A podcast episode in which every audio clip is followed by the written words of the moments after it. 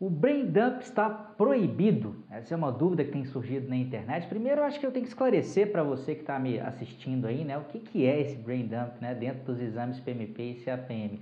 É uma prática adotada por uma boa parte das pessoas que vai fazer o exame é, durante a prova. E basicamente consiste em, antes de você começar a responder as questões, né, seja do exame PMP ou CAPM, você descarregar do seu cérebro aqueles conteúdos que você está ali memorizando, mas tem um certo medo de esquecer. Por exemplo, fórmula, né? Tem gente que decora fórmula é, e depende muito dessa decoreba, às vezes, para fazer determinadas questões. É, ou, por exemplo, lá na área de RH também, especialmente no exame PMP, existem várias teorias ligadas à área de recursos humanos, em que às vezes a pessoa não domina a teoria lá nas suas profundezas, mas decora alguns nomes importantes, como por exemplo uh, Maslow, né, a sua pirâmide das necessidades, né, ou então a teoria X e Y de, de MacGregor. Existem a, a, alguns itens dessa natureza né, em que às vezes para algumas pessoas é mais fácil memorizar do que entender tudo na sua plenitude. Eu sempre sou favorável a, a, a mais entendimento e menos decoreba, mas enfim, existem algumas informações que eventualmente são há necessidade de uma certa é, memorização. E o brain dump então consiste nesse é, despejo, nesse descarrego do cérebro antes de começar a fazer a prova, em anotar isso numa folha de papel, porque na hora que a gente está na prova muita gente fica nervoso e pode dar o famoso branco.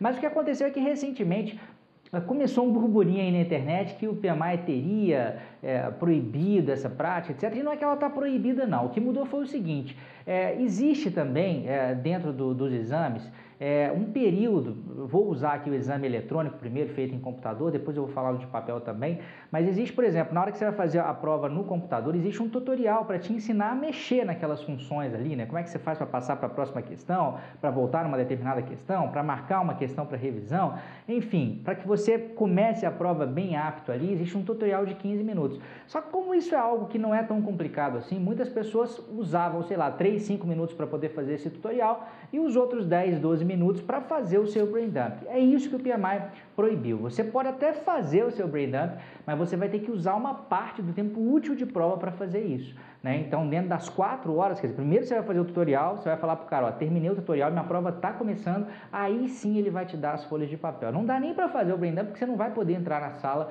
com nenhum tipo uh, uh, de tecnologia de anotação aí, né? nenhum papel, nem, nenhum tablet, nem nada. Então você tem que começar a sua prova para depois fazer é, é, ou, usar desse expediente aí, né? Algumas pessoas ficam na dúvida, eu preciso, é obrigatório fazer o brain dump para me dar bem na prova? Não necessariamente, tá? É uma prática bastante disseminada, eu até acho uma boa ideia, é, mesmo que você tenha muita segurança, eu acho que é uma, é uma forma de você diminuir aquela pressão, né? De ficar eventualmente com medo aí de, de, de dar um branco em algum momento na hora da prova, mas assim, se de repente você acha que não precisa, que não é algo que é para você, não se sinta obrigado a fazê-la também, tá?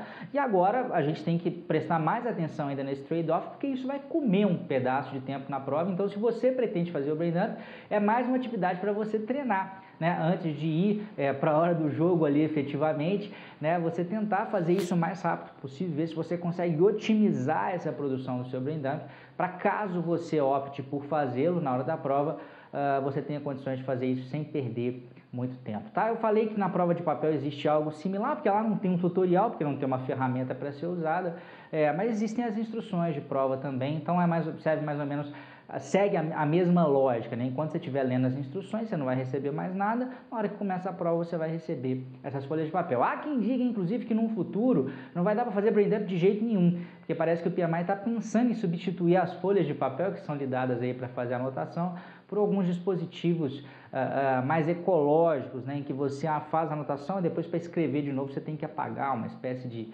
de tablet ou de, de, dispositivo reutilizável. Né? Mas isso é boato ainda, a gente não sabe. No mais é isso, é, é, você pode e deve continuar usando o BrainDump, mas sabe que você vai ter que se treinar, fazê-lo bem rápido, porque a partir de agora você vai ter que usar tempo de prova para poder é, realizar esse expediente, tá bom? É isso aí, um grande abraço e até a próxima.